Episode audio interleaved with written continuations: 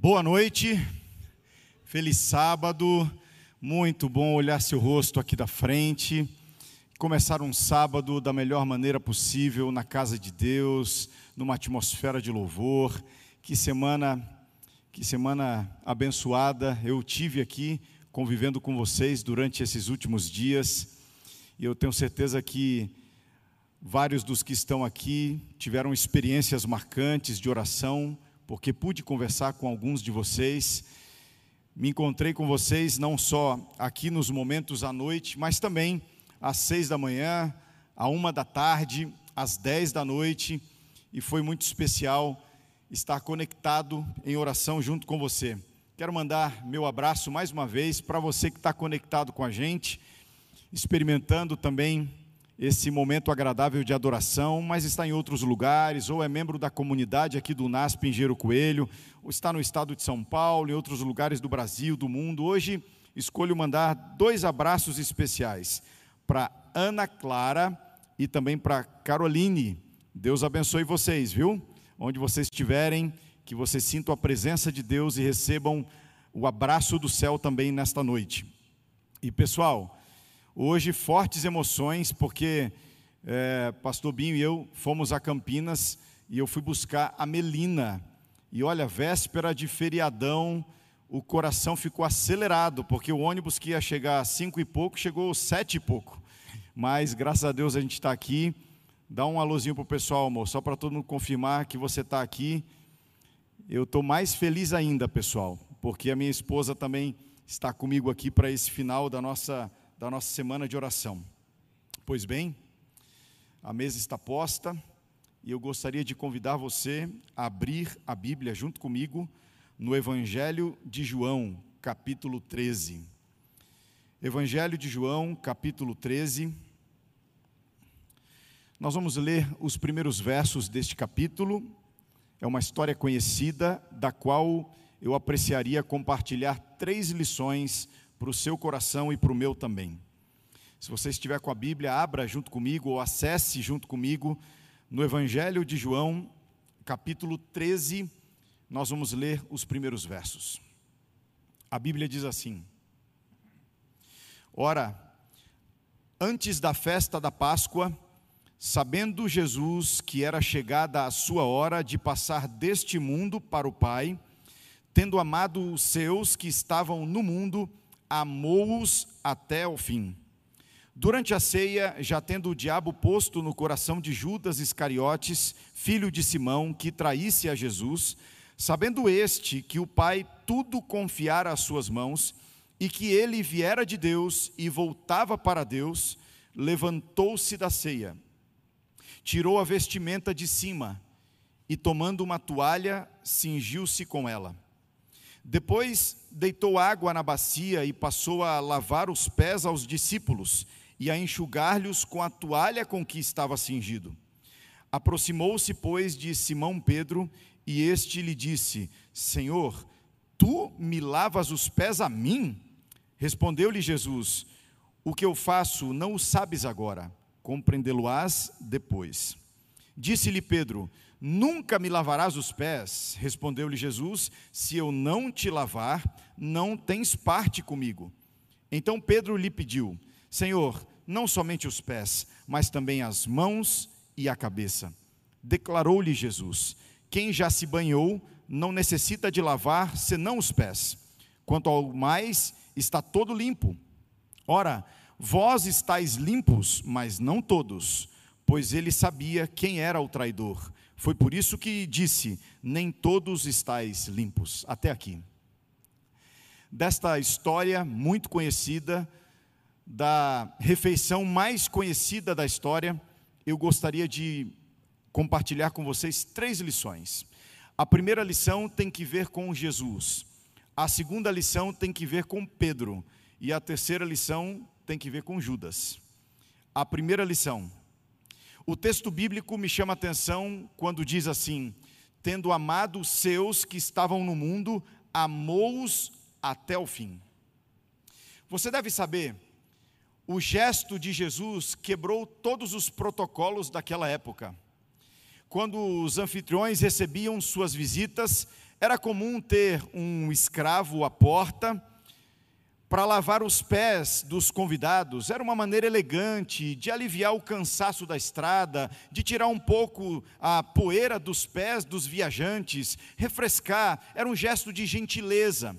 Quando Jesus e seus discípulos entraram naquele cenáculo, naquele salão especialmente preparado para esta ocasião, nenhum dos discípulos é, entendeu que seria o seu papel lavar os pés dos outros. Aliás, entre eles havia um outro tipo de pensamento. Eles imaginavam quem dos doze seria o principal, disputavam lugares ao lado de Jesus, nem sequer passou pela mente deles a intenção de lavar os pés de alguém. A Bíblia diz que Jesus se levanta, coloca uma toalha ao redor da cintura, enche uma bacia com água e começa a lavar os pés dos discípulos. De acordo com o texto bíblico, este também foi um gesto de amor.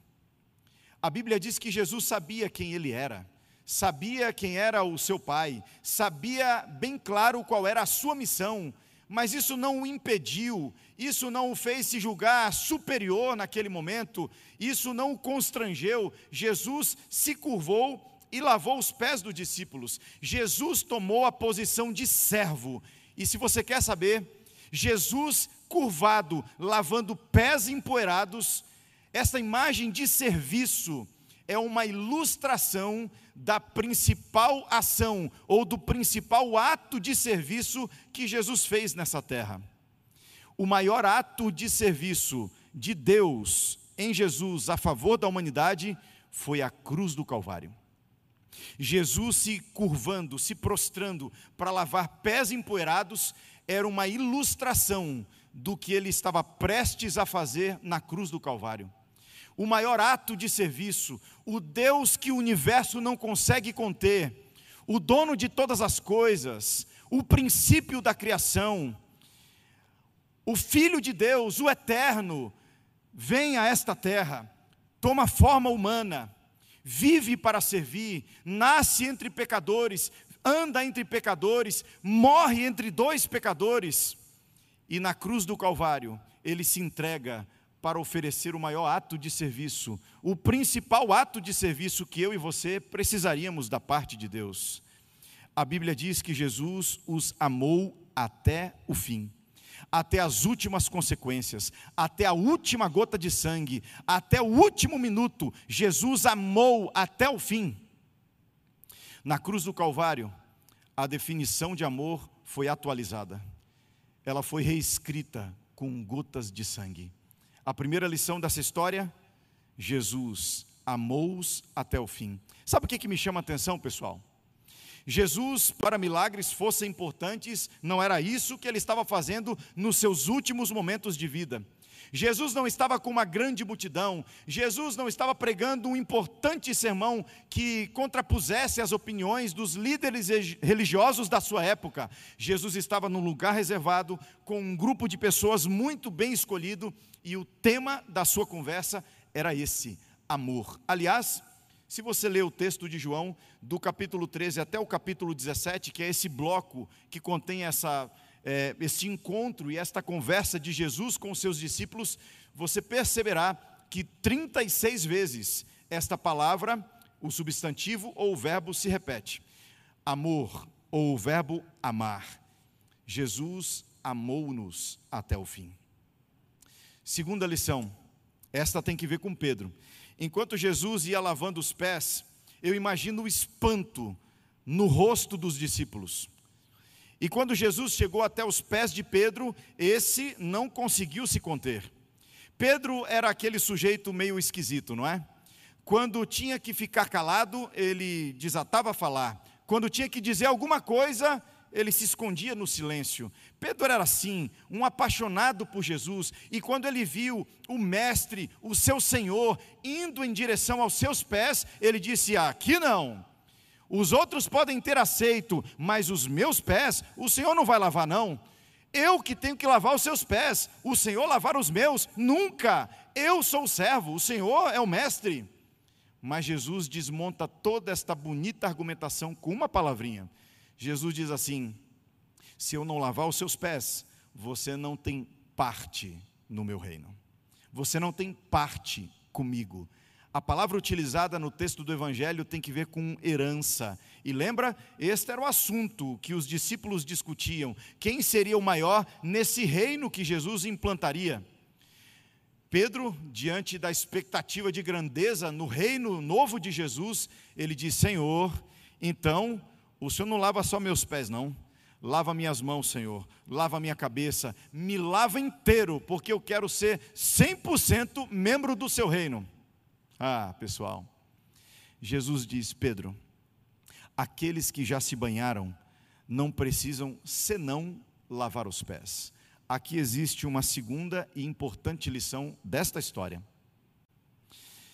Talvez nós possamos aplicar estas palavras de Jesus para aqueles que um dia já o aceitaram, já assumiram um compromisso público com Jesus, talvez aqueles que já passaram pela experiência do batismo, aqueles que já disseram sim para o reino de Deus.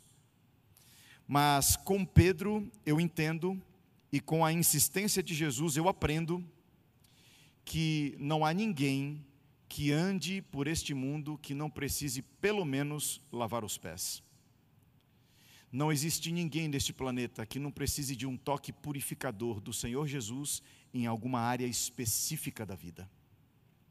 Enquanto nós conversamos aqui nas últimas noites, eu tenho orado por você, eu tenho orado, pedido ao Espírito Santo que toque, impressione ao seu coração, que ministre ao seu coração. Sabe por quê? Porque todos nós precisamos do toque purificador do Senhor Jesus em algum canto específico da nossa vida. Cada um tem uma tentação, cada um convive com uma dificuldade, cada um de nós tem o seu ponto frágil. Mas aqui Jesus ensina: mesmo aqueles que já o aceitaram, mesmo aqueles que já firmaram um compromisso com Ele, precisam do seu toque purificador em algum canto da vida. Qual é o seu? Essa noite, com a mesa posta, há um convite do Senhor Jesus. Cada vez que uma santa ceia está no nosso caminho, nós temos uma oportunidade de pedir ao Senhor que toque que lave, que restaure algum canto secreto da nossa vida. Eu não sei qual é o seu, eu sei os meus. E hoje à noite eu gostaria que Jesus conseguisse tocar os meus pés, que Ele conseguisse iluminar um canto escuro do meu coração, que Ele conseguisse abrir meus olhos para perceber quem eu sou e quem Ele pode fazer que eu me torne pela Sua graça. A segunda lição: não há ninguém que ande por este planeta que não precise, pelo menos, limpar os pés. E a terceira lição tem a ver com Judas. A Bíblia diz que Jesus lavou os pés dos discípulos. Isso me permite concluir que ele lavou também os pés de Judas. Quer ver uma coisa interessante? Se Judas morresse antes da viagem até Jerusalém, se por alguma razão Judas não comparecesse a essa cerimônia e por alguma razão ele não conseguisse cumprir o seu plano de traição, ninguém nunca ficaria sabendo das, sua, das suas intenções. Entre os discípulos, ninguém desconfiava das suas intenções. Naquela noite, ao redor da mesa, apenas Judas e Jesus sabiam o que estava acontecendo. Sabe o que, que me chama a atenção? Quando Jesus chegou até os pés de Judas, ele também lavou aqueles pés. Esse é o jeito de Jesus de retribuir aqueles que lhe traem. Esse é o jeito de Jesus de insistir com aqueles que são traidores. Esse é o jeito de Jesus de dar o troco para o mal que lhe oferecem. Como é que você faz? Será que você já experimentou a estranha situação de passando por um corredor ou pela porta de uma sala ouvir alguém falando mal de você? Será que você já soube de uma tentativa de alguém de passar você para trás, Será que já foi traído por alguém que você confiava? Será que você já foi humilhado por alguém que você queria muito bem? Acredito que todos nós já passamos por experiências assim: traídos, rejeitados, excluídos, afastados. Você sabe o que, que Jesus faz? Jesus lava os pés do traidor. O gesto de Jesus de se curvar, de tomar água, de tomar toalha, de tocar os pés de Judas, era como se fosse uma última tentativa, era como se fosse a última carta, era como se fosse a última chance. Jesus, na verdade, não estava simplesmente tocando os pés de Judas, enquanto lavava os pés do traidor, Jesus queria mesmo era tocar o seu coração. Essa semana Jesus está insistindo para tocar o seu coração. Essa semana eu não gostaria de entregar apenas alguns sermões inéditos para a sua coleção. Nessa semana eu gostaria de, em nome de Jesus, abrir algumas portas para que Jesus, tocando os seus pés, ele consiga tocar o seu coração. Porque não adiantaria se saíssemos dessa semana tomando algumas decisões superficiais, simplesmente mudando alguns hábitos, simplesmente tomando algumas decisões de posturas diferentes. Nesta semana, o que o Senhor Jesus quer mesmo é tocar o seu coração, é entrar no seu coração, é causar uma revolução no seu coração, é mudar as coisas no seu coração, é sentar no trono do seu coração. Sabe uma coisa estranha que acontece na cena de João 13? Judas queria mais do que tudo que Jesus fosse o próximo rei de Israel, mas ele não aceitou antes de tudo que Jesus fosse o rei do seu coração. Jesus tocou os seus pés, mas não conseguiu mudar o coração. Ei, jovem, não permite que as experiências que você pode viver nesse lugar sejam experiências superficiais. Não permite que esta seja apenas uma semana a mais. Mais uma semana, mais alguns convites insistentes. Hoje é o dia de permitir que o Senhor Jesus sente no trono do seu coração é dia de entregar o controle a Ele, é dia de entregar-se como servo dEle, é o dia de dar autorização para que Ele seja o primeiro, o último e o melhor em tudo da sua vida. Caroline vai cantar uma música agora. E olha, pelos meus cálculos, é a penúltima vez que você vai ouvir essa canção. Sabe o que eu fiquei feliz hoje?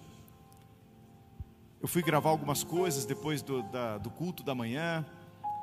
Eu passei por algumas alamedas aqui do campus e eu encontrei pelo menos uns três jovens passando por mim e eles estavam lá. Dá-me força, Senhor. Talvez você tenha se flagrado cantando essas letras aí no chuveiro, ou indo de um canto para o outro aqui desse colégio, no seu trabalho. Essa é a intenção mesmo. Hoje, mais uma oportunidade. E hoje eu gostaria de convidar você a lembrar que Jesus, naquela cruz, escreveu uma declaração de amor por você e escreveu com as gotas do seu próprio sangue. Hoje eu queria que você lembrasse mais uma vez: Jesus quer purificar cantos escuros da sua vida. Ele quer purificar cantos que ainda estão sujos na sua vida. Dê a Ele esta oportunidade. Mas mais do que nunca, hoje, Jesus quer entrar no seu coração. Ele quer ter sua autorização para se assentar no trono e guiar a sua vida. Se você der a Ele essa permissão, ah, querido, você vai viver a melhor vida que poderia viver. Você vai escrever uma história extraordinária. Eu tenho 11 anos de ministério. E eu já me encontrei com muitas pessoas que disseram, pastor, se eu pudesse voltar atrás, se eu pudesse voltar atrás, eu daria uma chance a Jesus. Mas eu nunca me encontrei com ninguém que pudesse me olhar e dizer assim, pastor, um dia no passado, ou nos meus anos de juventude, ou nos dias do internato, eu dei uma chance para Jesus, eu segui Sua palavra, eu me tornei um servo dele, eu vivi para fazer a Sua vontade, e hoje me arrependo do que tenha feito. Nunca conheci, porque entregar o coração a Jesus é o primeiro passo para escrever uma história extraordinária. Jesus está aqui e Ele quer tocar o seu coração. Enquanto você ouve as palavras desta canção, eu quero convidá-lo a orar aí onde você está. E no final da música, eu vou orar junto com você.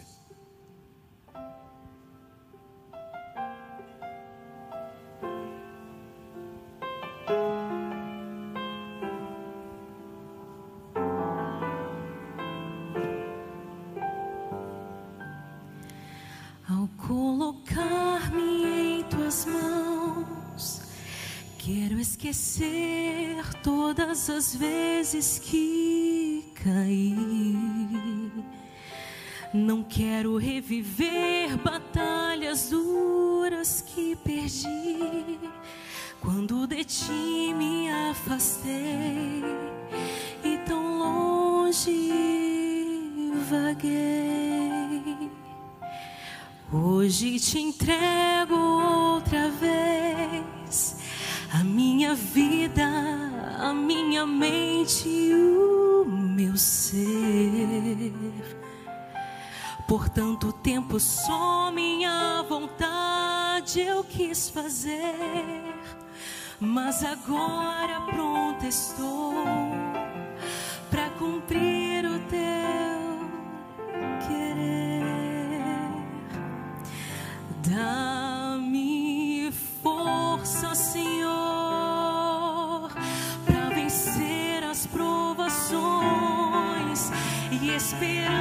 Senhor, de que tudo vai mudar.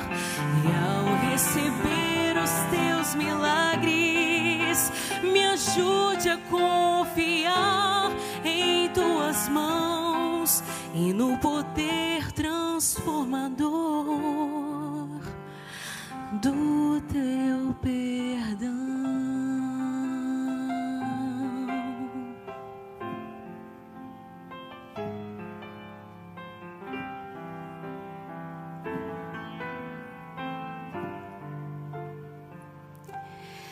E ao entregar-te o meu ser, eu só te peço, nunca mais me deixes ir.